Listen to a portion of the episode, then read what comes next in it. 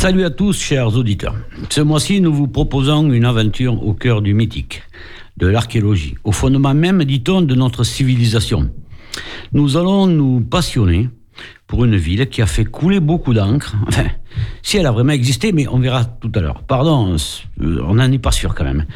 Mais euh, comme le raconte un film hollywoodien euh, et toutes les stars bodybuilding, c'est pas sûr. En effet, le cinéma est beau, mais trop souvent librement inspiré et présentement il s'agit là d'une grosse rigolade. Même si le film est merveilleux, ça c'est vrai que c'est un film que j'ai adoré. Mais voilà, en histoire, en histoire vraie, hein, la légende et ce qui en ressort, ce n'est plus un fossé qu'il y a, mais un océan. Qu'importe, se divertir est bien agréable, sauf que voilà. Sauf que dans cette émission, le respect de nos auditeurs nous contraint à la plus grande prudence et la plus exactitude, la plus grande exactitude. Eh oui. Alors, voilà donc, à notre connaissance, l'histoire d'un site extraordinaire, d'une ville légendaire, d'une histoire mythique qui va vous laisser rêveur.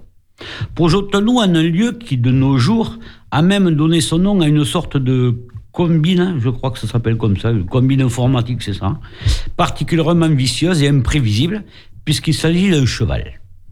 Et vous pensez, euh, vous comprenez ce que ça veut dire, hein, Thibault, lui, il a compris de suite. Eh bien, la guerre dure depuis au moins dix ans. Ah oui, dix ans, sans vainqueur ni vaincu, malgré tous les héros qui s'affrontent, et nul n'en sort, nul n'en voit l'issue. La force, le courage, la cruauté, rien n'y fait.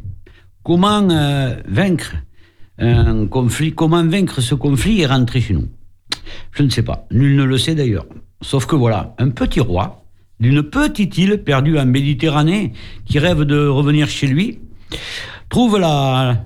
Euh, il rêve de rentrer chez lui pour trouver surtout sa femme et son fils. Hein. Le reste, c'est autre chose. Hein. Qu'il connaît à peine au demeurant. Son idée, son idée va lui coûterait cher. Dix ans de plus de galère, d'ailleurs, entre nous soit dit, de pleurs, de peur aussi, et de perte de compagnons. Néanmoins, il est aujourd'hui le symbole du courage raisonné, de la ruse utile, de l'honneur sacré.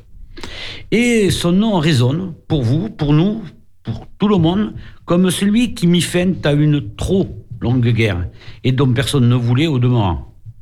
Puis, euh, un incroyable et mythique poète nous légua ses aventures, enseignées dans toutes nos écoles pour notre plaisir. Cependant, qui pourrait dire si ce roi, ce poète, cette ville ont vraiment existé? Et cette histoire euh, se serait passée dans quel endroit d'ailleurs? Ça, on ne le saura jamais. Peut-être. Nous allons vous raconter maintenant la fabuleuse épopée de ce roi, Ulysse, et de ce poète, Homère, et surtout de cette cité. Et c'est parti. Invité du mois, la ville de Troie. Lieu vers la Turquie, à peu près, environ. Hein. Date vers moins 1200 ans avant Jésus-Christ. Et nous passons à l'occasion un grand bonjour, bonjour à tous les Achilles, tous les Ulysses, toutes les Hélènes de notre connaissance, bien sûr.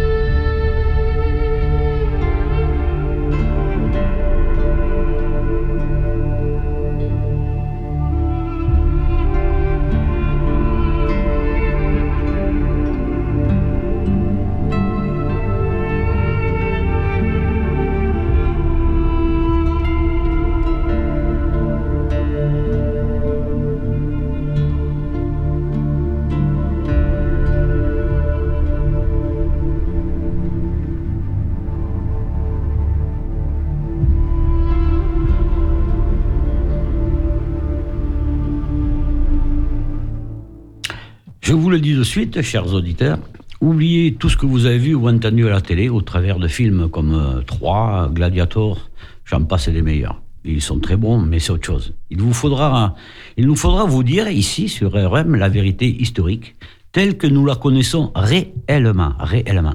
C'est-à-dire preuve à l'appui d'écrits, de pierres, d'inscriptions, etc. De fouilles, quoi. Et ça ne va pas vous plaire. Enfin, il vous faudra répondre, il nous faudra répondre surtout à la question majeure, raison d'être de ce numéro d'Historia. 3. A-t-elle existé Et y a-t-il eu une fameuse guerre de Troie? Ne vous inquiétez pas, vous pouvez compter sur nous. Euh, nous vous serons fidèles en vous renseignant dans la mesure de nos modestes possibilités. Mais pour l'instant, revenons au sujet. 3. La cité mythique de Priam et d'Hector, ainsi que évidemment de la belle Hélène, par qui tout est arrivé. Notons d'emblée que si l'on ne parle pas de cette fameuse guerre, du cheval de Troie, du combat d'Hector et d'Achille, de la fuite d'Aîné, le futur fondateur de Rome d'ailleurs, bref, de tout le baratin qui s'ensuit, eh bien en réalité, nous n'aurions jamais, vraiment jamais parlé de Troie, si seulement existait et si seulement elle s'appelait réellement Troie. Mais tout d'abord, question plus que primordiale et essentielle, comment en est-on venu à connaître la cité et tous ses héros? Eh bien, chers auditeurs, c'est bien là le problème au fond. Donc, pour tout dire, les seules références concernant Troie nous viennent d'un immense poète de l'Antiquité, vraiment immense, c'est vrai, l'un des tout meilleurs d'ailleurs, hein, et qui s'appelait Homère. Ah, Homère, les voyages d'Ulysse, une vraie merveille. Ah oui, ça c'est sûr, sauf que voilà. Sauf que déjà, nul ne savait, ne saurait dire si Homère, si Homère a vraiment existé. Beaucoup d'historiens pensent qu'il s'agit en réalité d'un collectif d'écrivains, de poètes, non. Et donc, euh, non, pas du tout d'une personne unique. Ah, ça, c'est des historiens. Ensuite, l'Iliade d'Homère ne mentionne que très, très brièvement la guerre de Troie. Mais vraiment très brièvement. Et sûrement pas suivant la chronologie ou le dénouement raconté dans le film d'Hollywood, où Brad Pitt incarne une merveille d'Achille. D'ailleurs, c'est vrai. Non, le frère d'Agamemnon n'est pas mort sous les murailles de Troie, puisque dans l'Iliade, il fait route avec la flotte d'Ulysse pour entrer chez lui, sur l'île d'Ithaque, on le sait. Bon, le, pseudo, la pseudo-action se situerait bien il y a environ 3000, 3200 ans, certes. Mais où? Il semblerait vers les côtes turques par là-bas, vers le, vers nord-ouest, disons. Elle, euh, fait plus précisément sur la colline appelée Or, il se trouve que vers 1871, d'importantes recherches archéologiques furent entreprises par un spécialiste allemand, Heinrich Schliemann, celui-là, il faut retenir ce nom, qui découvrit, mais il découvrit mais pas grand-chose. Non pas grand-chose. Ah si, si quand même, un très ancien établissement anatolien, datant d'il y a environ 3000 ans avant Jésus-Christ, bien avant donc le, pseudo 3, hein. on, est bien d'accord, et qui deviendrait à partir du 7e siècle avant Jésus-Christ la cité d'Ilion. Ilion. Ilion pour les Grecs, et eux seuls d'ailleurs, eux seuls pour les Grecs, pense appeler Troie. Mais ils avaient, ou plutôt ils aimaient les légendes, les Grecs, un peu comme nous d'ailleurs. En réalité, Ilion, on se rappellera ce nom. En réalité, Isarlik n'est rien d'autre qu'une modeste colline artificielle, précisons-le, artificielle, d'environ 20 mètres de diamètre et 20 mètres de haut. Loin, bien bien loin des remparts imprenables de la, de la mythique Troie.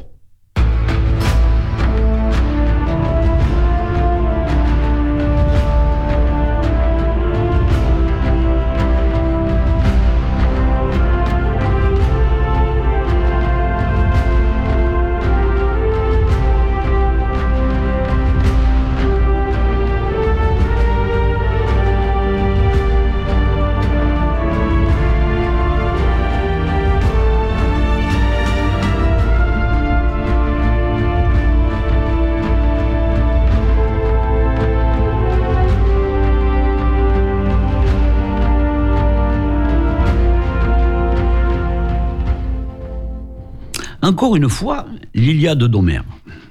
Tenez, au fait, faut-il voir une relation orthographique? Par exemple, Iliade, Ilion hum, hum, hum. Eh bien oui, oui, assurément, assurément. Tenez, il euh, n'y a, y a, pas de doute. De même que dans l'Odyssée, hein, le, célèbre, le célèbre poème d'Homère, nous vous recommandons d'ailleurs la lecture de ces deux livres, ils sont exceptionnels, hein, ces deux tomes. Hein. Donc, euh, de même, Homère cite plus souvent le nom d'Ilion que celui de Troie, beaucoup plus souvent même. Et pourquoi? Eh bien, Homère est un merveilleux poète qui, euh, qui, courait, qui couvrait bien son art, et c'est plutôt par une volonté plutôt une volonté d'ordre métrique et poétique. Les vers, les rimes, etc., etc. Qu'il emploie ces, fameux termes d'Ilion, ou, ou euh, on ça, on ne sait pas. c'est comme ça. Voilà. Pour lui, donc, rien à voir avec la vérité historique. Lui, c'est un poète, si elle existe. Car, euh, oui, chers auditeurs, trois n'a de sens qu'au sens poétique dans les poèmes d'Homère, au sens poétique, indépendamment de la réalité archéologique.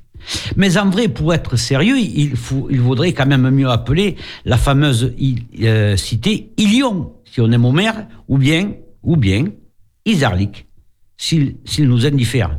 Trois, c'est autre chose.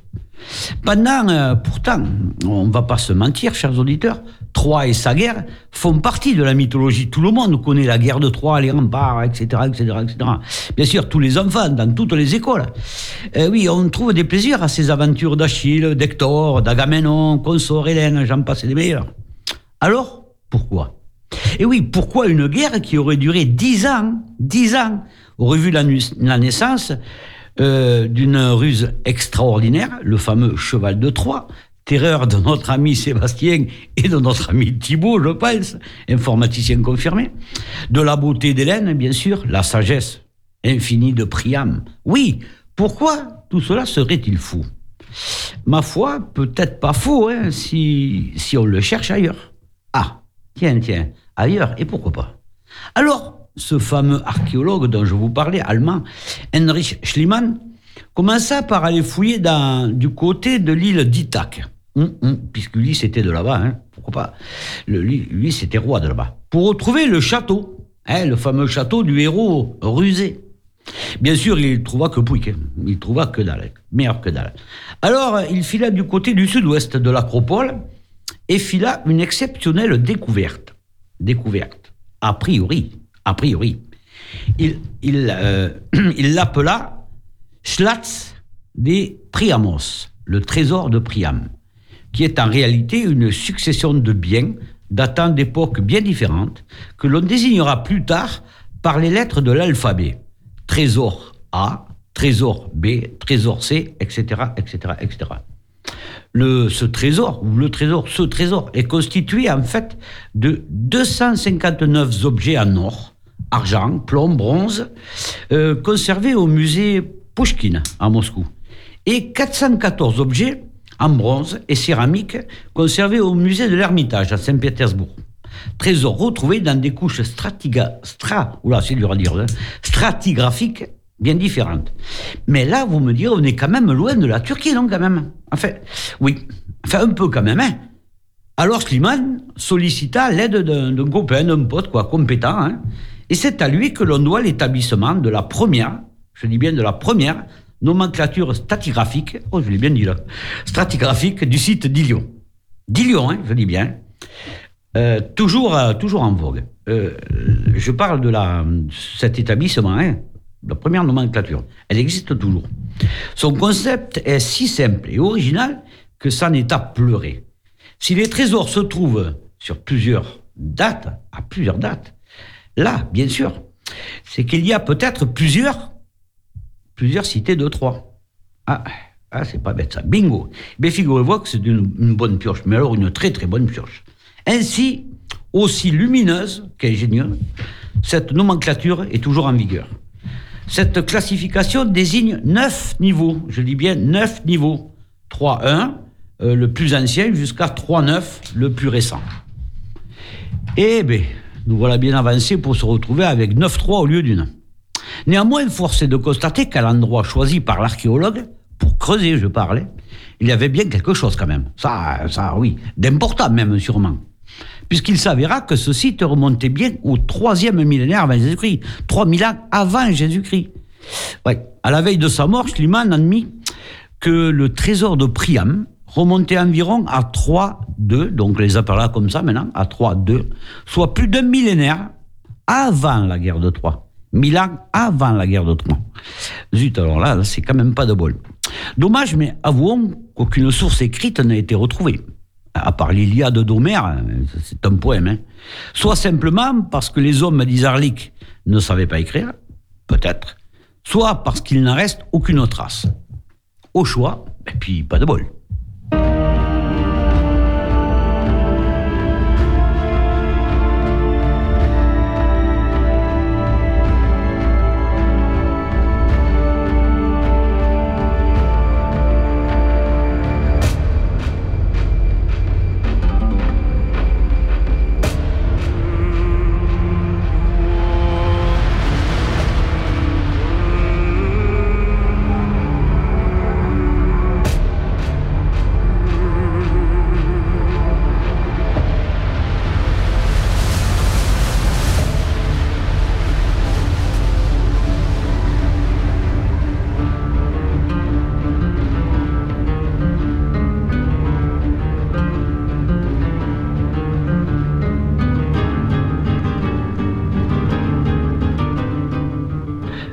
Disais-je un petit peu plus haut, d'important, sûrement, oui.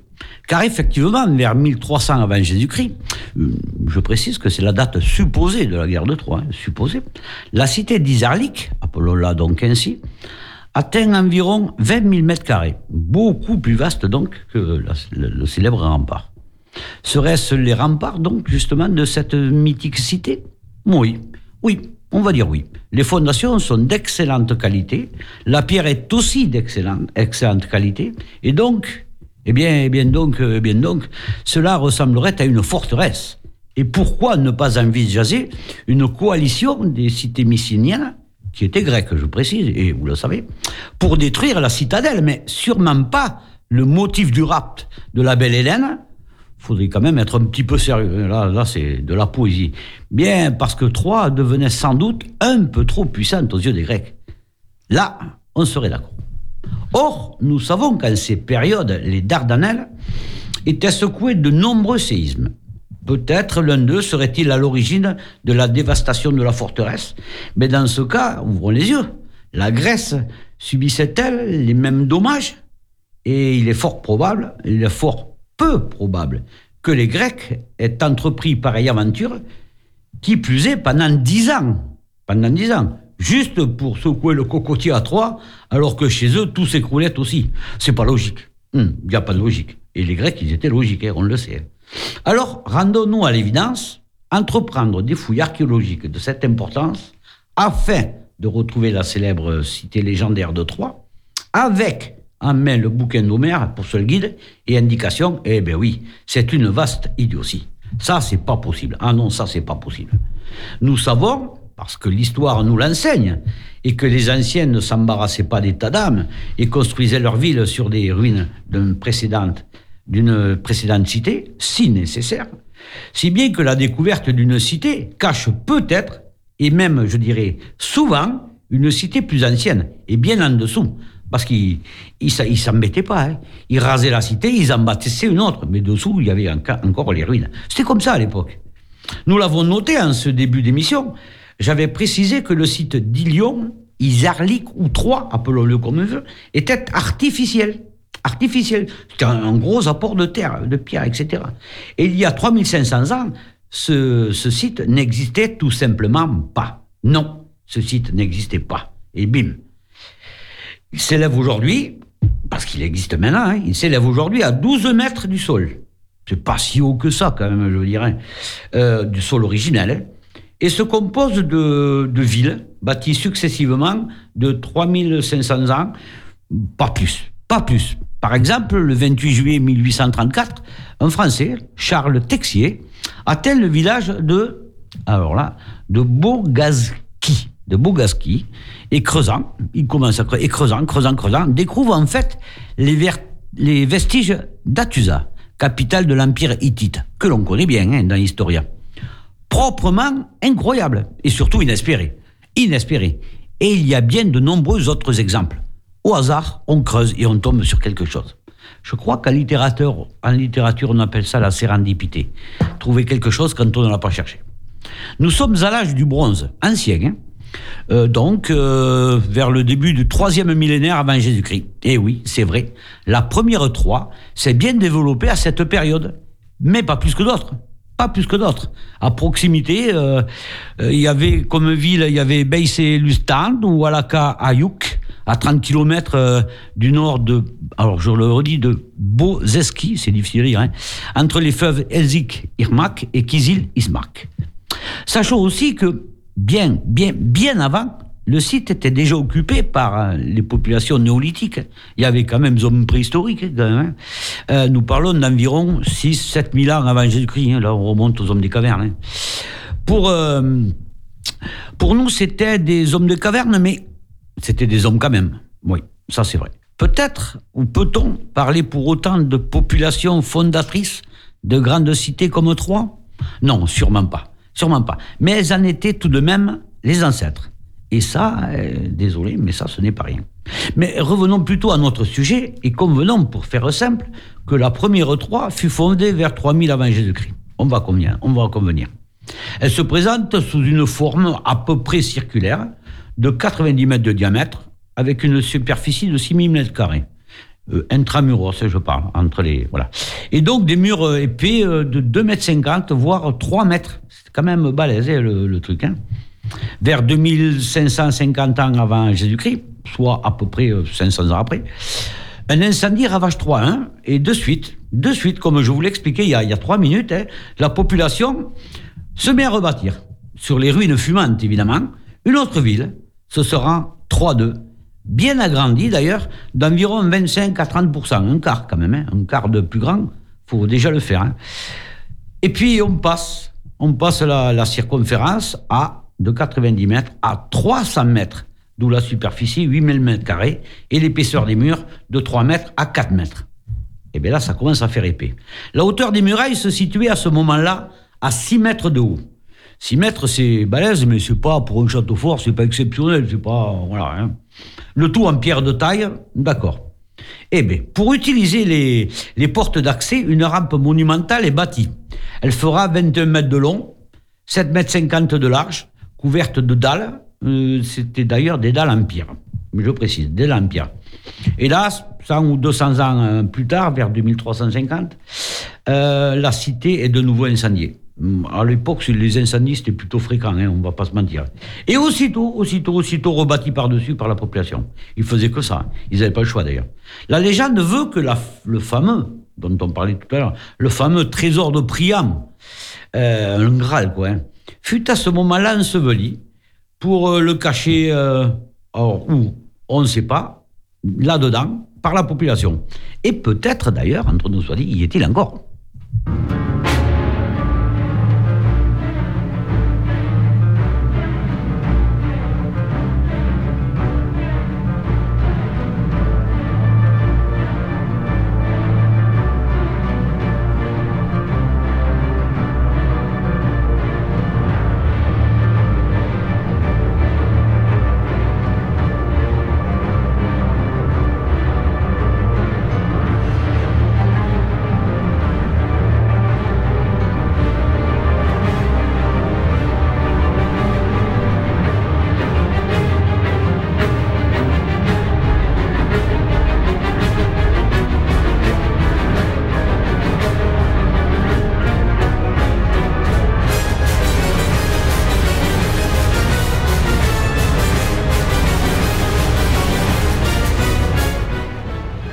Passons assez vite sur 3, 3, 3, 4 et 3, 5, car en fait, nous n'avons pas, pas de détails là-dessus, fort peu de vestiges, quasiment pas d'écrits entre la fin du bronze ancien et le début du bronze moyen. Il n'y a pas, a pas grand-chose, on n'a pas de, de, texte, pas de document. Mais euh, voilà, mes chers voisins, peut-être certains textes pourraient nous informer, nous aiguiller les voisins des Turcs, hein, enfin de, la Turquie. L'archéologie d'hier et d'aujourd'hui nous révèle de bien nombreuses tablettes d'argile épigraphiques, soit hittites, soit mycéniennes. Et rappelons que, rappelons-nous quand même que l'écriture cunéiforme fut décrypté vers 1915 par euh, euh, Bedrich Osni, et seulement, seulement, hein, vers 1952, je pas encore né, mais pas loin, pas pour le linéaire B par Michael Vendris et John Kadwitz. Tardivement, donc, ça, on, le comprend. Et on comprend aussi que les anciens chercheurs et archéologues n'y avaient que peu ou particulièrement, ou partiellement accès. Ben oui, évidemment, il y a longtemps quand même. Et encore, et encore, encore. Puisque la tablette mycénienne sont purement comptables, c'est-à-dire des chiffres donc, et donc pas du tout en rapport avec les relations entretenues entre les Grecs, par exemple, et les Troyens. On ne sait pas. Par contre, grande chance, les tablettes hittites, elles, sont d'une autre nature, puisqu'elles nous parlent de militaire et de diplomatie. On les a retrouvées dans les archives royales de la capitale, Atusa, et le nom de Wilusa serait peut-être, peut-être à rapprocher de celui d'Ilion ou celui de Taruisa, donc celui de Troie. Mais comment en être certain? Et voilà, ça c'est tout le problème. Nous voilà maintenant à 3-7. Et nous constatons, 3, la septième, et nous constatons un déclin de la culture matérielle, un retour de la céramique faite à la main, un tarissement des échanges et surtout un repli de la population derrière les murs de la citadelle. Là, il s'est passé quelque chose. Et toujours pas de trésor de Priam. Euh, de trésor de Priam. Et pas toujours non plus de guerre de Troie. Ah, zut. Voyons voir. Vers 1000, on va s'avancer un peu dans l'histoire, mais vers 1000 avant Jésus-Christ, débute, moins 1000, hein, une longue, longue période d'abandon de la cité mythique, jusqu'à à peu près moins 700 avant Jésus-Christ. On n'est pas à 10 ans ou 20 ans près, hein, ou 30 ans près. Ce qui ne correspond pas vraiment avec les récits d'Homère dans l'Iliade. Pas du tout, mais comme nous l'avons déjà dit, ce n'est pas un livre d'histoire. Non, l'Iliade, non, non. Ce qui est dépeint est bien éloigné des villes mycéniennes et troyennes. Et nous en avons l'exemple typique lorsqu'Homère nous décrit le héros grec et troyen, euh, enfin, que les héros grecs et troyens se mettent une peignée sur leur char de combat. Eh oui, ça, on en est très loin. Alors, euh, alors que ceci, ceci avait disparu au temps d'Homère. Ah, ah, ça commence à poser un sérieux problème. Contradiction de l'esprit romanesque. Peut-être, et même quasi certain. Une autre preuve. Nous savons que Achille, le grec, et Hector, donc le troyen, ont la même culture. Et ils se font la guerre avec, euh, à leur côté, des cités bien connues, et d'autres qui n'existent pas encore à l'âge du bronze. Elles n'existent pas. Étonnant quand même, mais de même, nulle part il n'est question des Hittites, alors qu'ils sont les acteurs incontournables de cette époque. C'était la grande civilisation dominante à cette époque. Tout cela pour nous dire, ou pour vous dire, qu'en fait, nous ne sommes pas sûrs, pas sûrs du tout, que les Grecs furent à l'origine des ruines troyennes. Mais en revanche, en revanche, que la colline d'Isarlik fut un site sur un grand siège, ou un grand siège, comme on veut, euh, et en tout cas qu'un grand siège eut lieu. Ça, on en est sûr. Aucun doute. Et peut-être, peut-être, les Grecs face à ce spectacle magnifique, sans doute le plus grand en Asie mineure, ont-ils peut-être, ont-ils voulu forger une légende pour raconter cette guerre qu'ils gagnèrent, bien entendu, puisqu'ils la racontent, ils vont pas la perdre, hein, au travers d'un poète, Homère, et d'un roi, Ulysse. Car voyez-vous, chers auditeurs, trois questions se posent alors à nous. Comment s'est effectué le passage de la ville euh, du bronze récent, 3-7, à la cité d'Ilion, 3-8, 3-7, 3-8 Quand, au vrai, les Grecs, les Grecs se sont-ils installés sur la colonne d'Isarlik Beaucoup de questions, ça. Enfin, dernière, dernière question, quand Ilion, ou Troie, devient-elle une cité grecque? Parce que c'est bien là la question. Était-ce une cité grecque? Posons la question à l'envers, voulez-vous? Au reste, le fils d'Agamemnon, 60 ans après la pseudo-guerre de Troie, décide de, euh, décide de repeupler la Troade. Or, il vient à mourir assez vite et c'est son fils, Pertilos, qui, à qui il échu de réaliser le rêve de son père. Bon, ben, le fils reprend les idées de son père. Sauf que voilà, il se trompe de port. Ben oui, il se trompe de port et débarque en Thrace en trace. Ce sont ses propres fils, les Pentilides, qui seront chargés de la colonisation éolienne. Trois générations, trois générations, donc trois fois 25 ans ou 30 ans.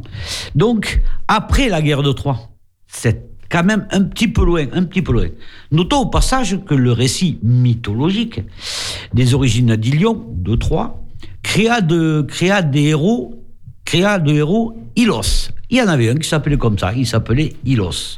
Lequel, écoutez bien, écoutez bien, lequel était l'arrière-petit-fils d'un fils de Zeus, de Zeus, ah, le grand, hein, et roi de Troade. Ilos était donc le grand-père de Priam, roi de Troie. Nous le voyons, malgré tous nos efforts, nous baignons en peine mythologie.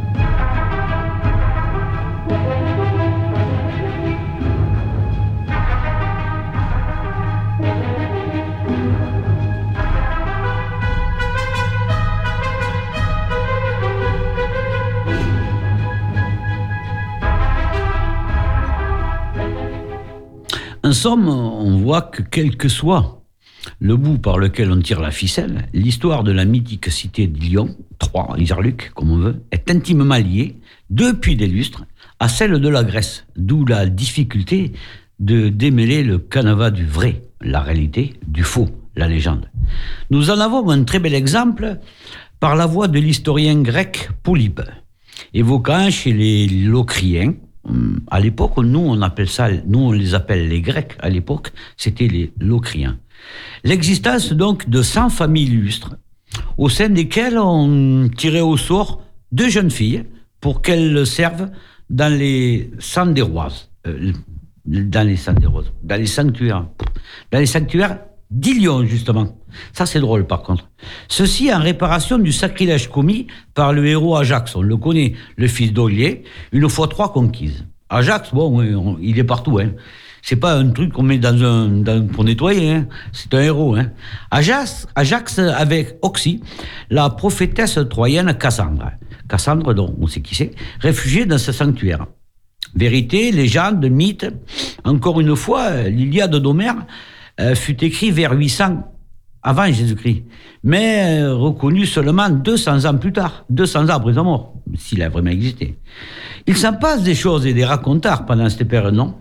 Néanmoins, qu'on le croit ou non, hein, cette, euh, l'histoire, cette histoire d'Ajax est considérée comme le, plus ancien, on va dire, oui, le plus ancien témoignage d'une mémoire troyenne. Et bien donc réel. Enjolivé certes, mais réel.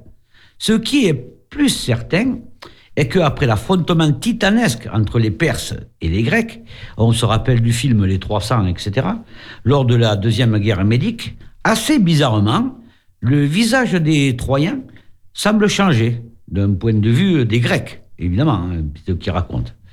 Au début, à l'image de ceux-ci, ils sont désormais décrits avec un accoutrement semblable à l'ennemi perse, d'où euh, une, euh, une identification sans ambiguïté. C'était plutôt facile. Mais quand même, Athènes se réclame toujours d'Ilion. Peut-être parce que Troie ne s'oublie, ne s'oublie trop souvent, étant effectivement défendue par les Amazones. On se rappelle ces fameuses femmes, mythiques elles aussi. Et puis, et c'est l'archéologie pour le coup vers 415 avant Jésus-Christ, en pleine guerre du Péloponnèse, au demeurant, un riche Athénien, alors je vais essayer de lire, chez, chez, offrit à sa cité un ex-voto en bronze, un cheval de Troie. Tiens, tiens, tiens, tiens, tiens. Il mesurait au sol, c'était une belle bête, il mesurait au sol 5 mètres 08 sur 1 mètre 76 de large, et d'une hauteur de 6 mètres, en bronze. Hein. Ça devait faire lourd comme, comme. Réalisé par le sculpteur Trongilium, euh, le cheval était muni de roulettes au milieu des sabots. Des ouvertures avaient été reproduites également par lesquelles on voyait sortir le héros athénien.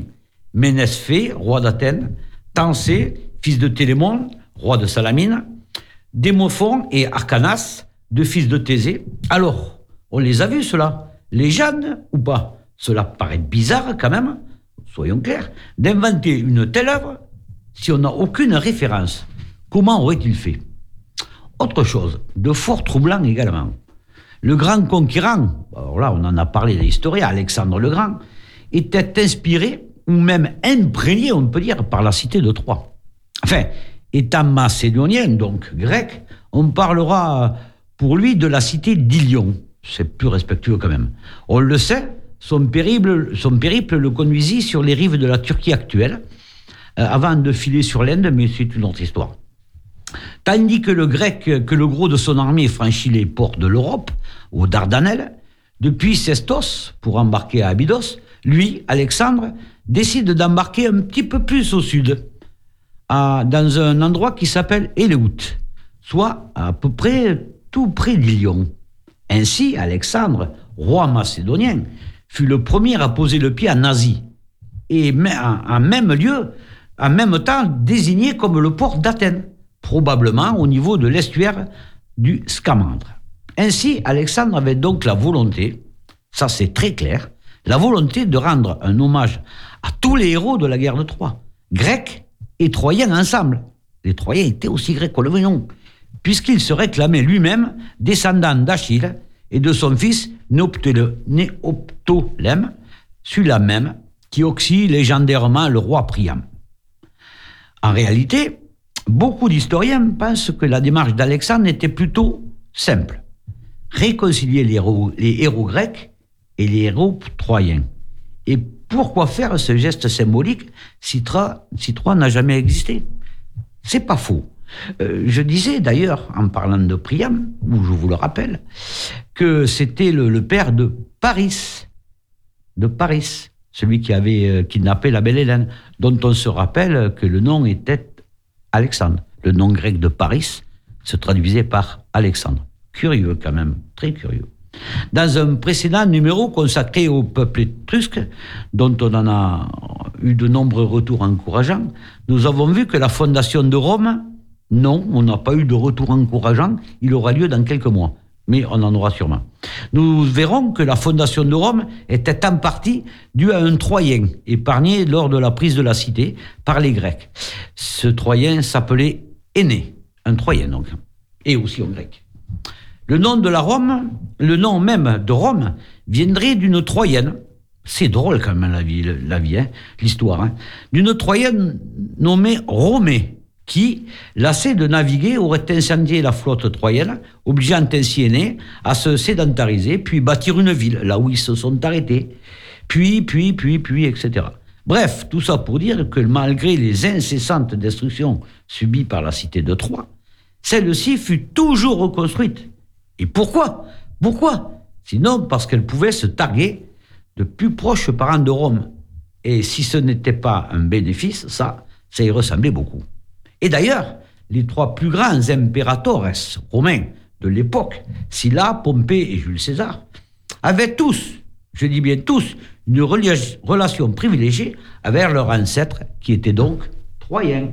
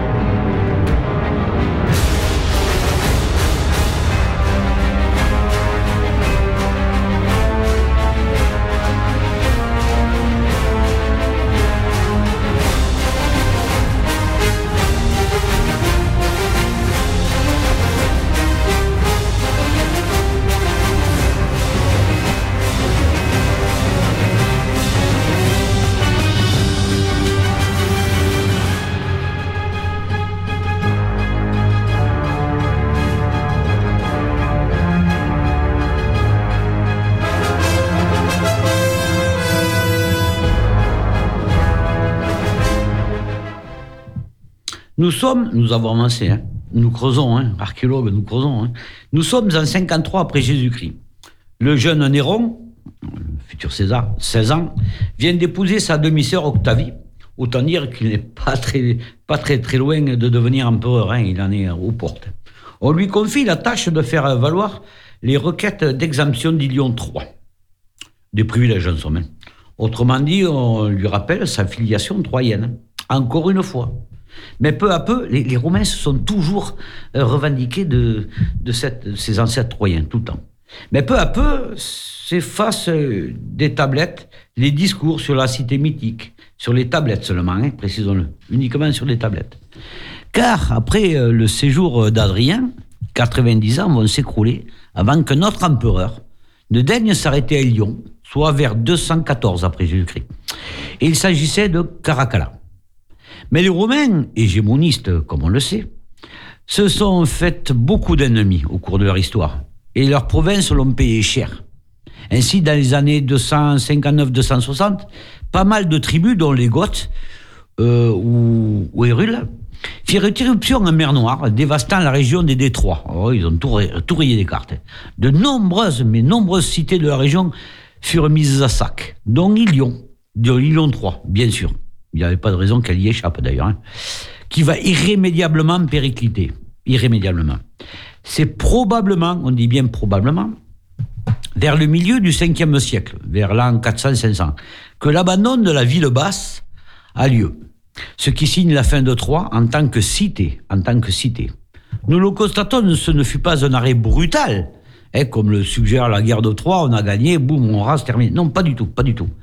Mais privé de ces sanctuaires mémoriels et sans débouché maritime, non plus de dispositif défensif d'ailleurs, hein, tout est rasé. Ilion III est abandonné par ses habitants qui vont s'exiler vers Alexandrie de Troade, euh, et voire même, pour certains, vers Constantinople. La fin était donc inéluctable et sans retour. Bien sûr, la reprise des fouilles à la fin du siècle dernier pouvait laisser espérer, espérer de nouvelles découvertes inattendues. Mais il n'en fut rien. Une occupation médiévale avait eu lieu, certes, mais Lyon était désormais plus qu'un simple bourg rural, bien, bien loin de la cité mythique de Troie, que tous rêvaient encore de découvrir. Ah, les légendes sont tenaces et c'est justement ce qui nous plaît. Car voyons, il reste toujours, et encore, et encore, et toujours, l'œuvre d'Homère. Et même s'il reste des récits tardifs, en latin la plupart du temps, pour entretenir les lointains souvenirs de la mythique guerre de Troie, ils nous viennent désormais de deux ouvrages, l'éphéméride de la guerre de Troie, de Dictus de Crète, un Troyen d'ailleurs, et Histoire de la destruction de la guerre de Troie de Darius le Phrygien. Bah oui, sauf que, sauf que ces deux auteurs n'ont, n'ont jamais existé. Et ces deux ouvrages sont, ont en réalité été écrits au deuxième siècle, en grec, et traduits en, en latin à la fin de l'Antiquité. Là, je crois que nous avons quand même un sacré problème. Oui, jusqu'à la Renaissance, l'on entendit un peu partout et surtout un peu de tout, et même son contraire, sur cette fameuse cité. On adore les mythes, mais quand même. Jusqu'à, écoutez bien, jusqu'à prétendre par la bouche d'un chroniqueur mérovingien du 7e siècle, le sieur Frigédère, que le fondateur du peuple franc, c'est-à-dire nous, hein, nous, les francs, un Troyen serait un Troyen. Il s'appellerait, soi-disant, Francus. Francus. Bon, allez savoir qui livrait dans tout ça, sans doute nous ne le saurons jamais. Alors, sommes-nous tous un peu Troyens, chers auditeurs? Peut-être, peut-être pas. Mais il nous plaît ici à RM de croire que nous avons peut-être un petit quelque chose d'Achille.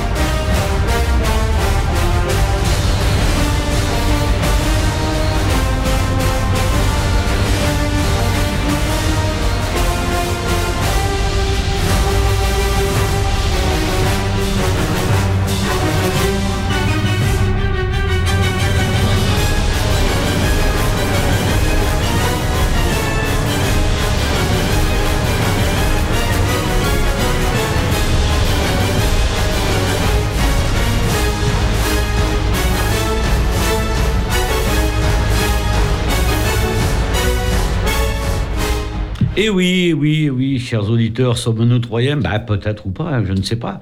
Mais en tout cas, je le disais il y a une seconde, ici, il nous plaît RM de croire que nous avons peut-être un petit quelque chose d'Achille, de Paris, de Priam, d'Hector, et que nos femmes, eh ben, nos femmes sont aussi jolies que la belle Hélène, n'est-ce pas? Après tout, pourquoi pas hein?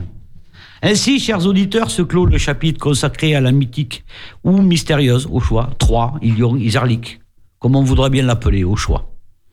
Euh, nous remercions les bibliothèques, les bibliothèques Internet, Monsieur Thierry Piel, pour son livre 3 d'ailleurs, justement, euh, portrait historique d'une cité mythique dont nous sommes largement inspirés. Et un grand merci à l'équipe de REM, donc évidemment à Thibault. Vous avez entendu les musiques, elles sont balèzes, qui vont nous permettre de consacrer chaque mois une émission à l'histoire que vous appréciez sans doute. Alors, salut aux dieux, héros, rois, guerriers de l'antique cité de Troie. Et rendez-vous pour de nouvelles aventures vers d'autres lieux du monde. Et nous vous réserverons pour le mois de décembre, donc pour la Noël, juste avant la Noël, une très, très, très, très grande surprise qui sera, je vous le dis de suite, musicale. Vous allez être scotché. C'est une merveille. Mais on en reparlera à ce moment-là. En tout cas, si vous le voulez bien, on espère vous avoir diverti. Et donc, à tous, au revoir. Rendez-vous le troisième vendredi du mois, même lieu et même heure. Bonsoir.